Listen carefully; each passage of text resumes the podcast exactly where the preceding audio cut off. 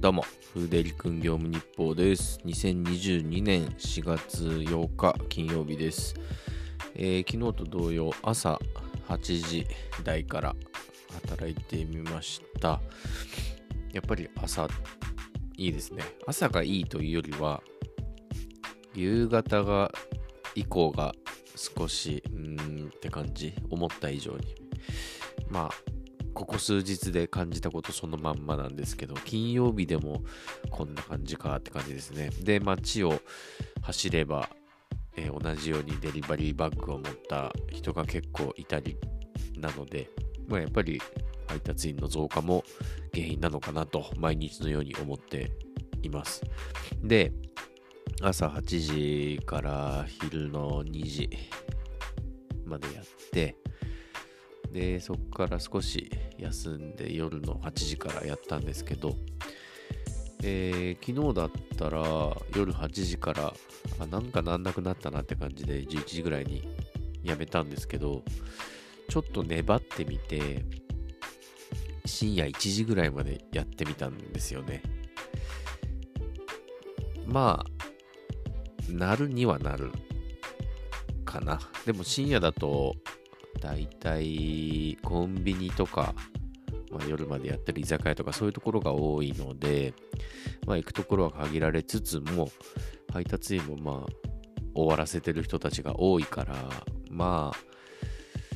うんぼちぼちって感じですかね、うん、だから夜の7時8時から深夜まで同じような感覚でなってる印象かな。なりすぎもしないけどまあまあなるかなっていう感じ。うん。まあ本当はもっと早く終わらせたかったんですけどなんでか知らないけどちょっと粘ってしまって結果的にトータル10時間ちょっとかなやってたのかな。うんまあ結構働きましたね。まあおかげで結構眠いですけどでもやっぱりこう思ったように例えばメニューの長距離とかも入らなかったから、えー今日の成果はですね Uber が1万4500円ぐらい。でメニューが23件しかやってないけど2300 400円いったのでトータルで1000円じゃない1万7000円ぐらいなんですがうーんこの前の雨の日に6時間ぐらいで1万5000いったのを考えればまあ気候も穏やかでっていう日はやっぱり力技で長時間働かないとこのぐらいはいかないのかなっていう感じですね。